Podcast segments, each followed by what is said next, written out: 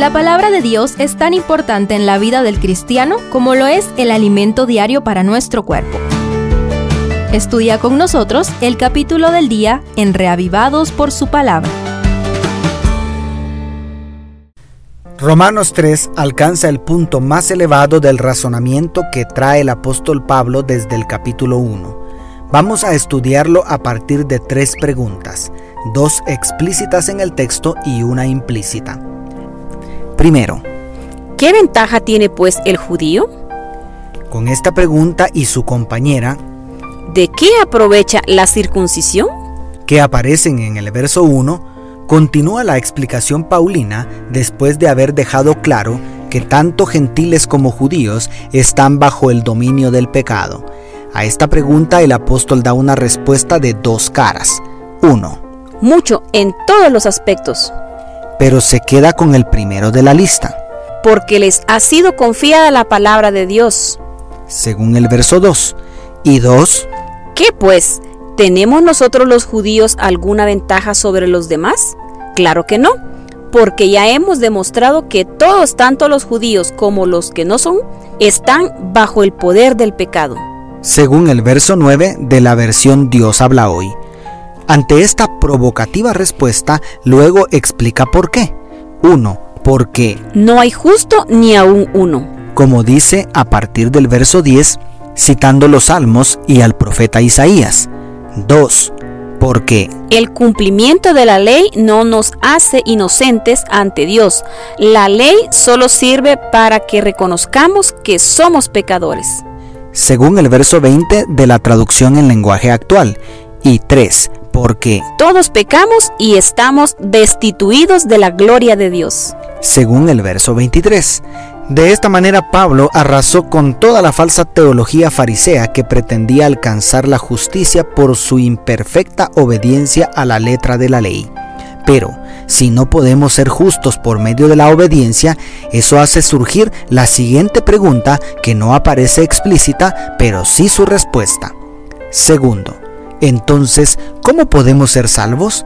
La respuesta de Pablo es clara y contundente. Resumámosla en los versos 22 y 24. Por medio de la fe en Jesucristo, Dios hace justos a todos los que creen, pues no hay diferencia entre judíos y gentiles, pues todos pecaron según el verso 23. Pero por su gracia son justificados gratuitamente mediante la redención que Cristo Jesús efectuó. Según traducen la Dios habla hoy y la nueva versión internacional. Esto era una locura para los judíos y quizá para nosotros también, pues fácilmente podemos razonar. ¿Cómo es posible que así de fácil sean justificados, es decir, perdonados los impíos? ¿Por qué?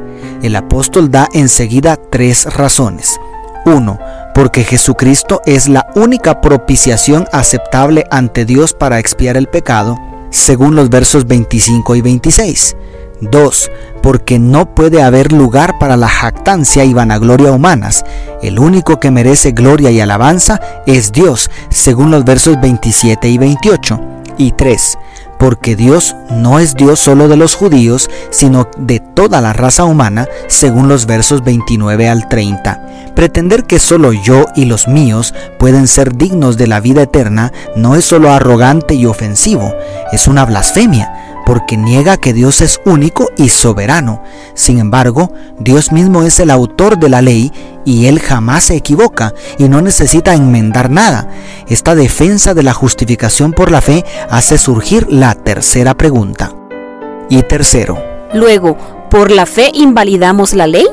No solo los judíos podrían preguntárselo, tal vez todos tenemos un pequeño fariseo adentro que reclama justicia. Nuestra lógica pregunta, entonces, ¿basta creer y clavamos la ley en la cruz para ser libres de hacer lo que se nos venga en gana? Ya el apóstol había dicho en el verso 8 que había sido acusado de enseñar la falacia. Hagamos males para que vengan bienes. ¿Es la gracia licencia para vivir sin restricciones? Ya no es necesaria la obediencia a los eternos principios morales de la ley escrita por el dedo de Dios. Por el momento, Pablo se limita a dar una inmediata y categórica respuesta. Permíteme repetir el verso 31 completo para captar la fuerza de sus palabras.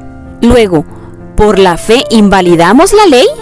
De ninguna manera, más bien confirmamos la ley.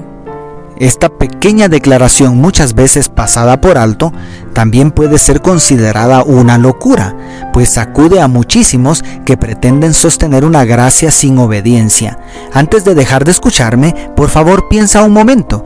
Eliminar la ley no soluciona nuestro problema del pecado, como legalizar el aborto no soluciona el verdadero problema que tiene nuestra sociedad corrupta que ha convertido el don divino del sexo en un negocio.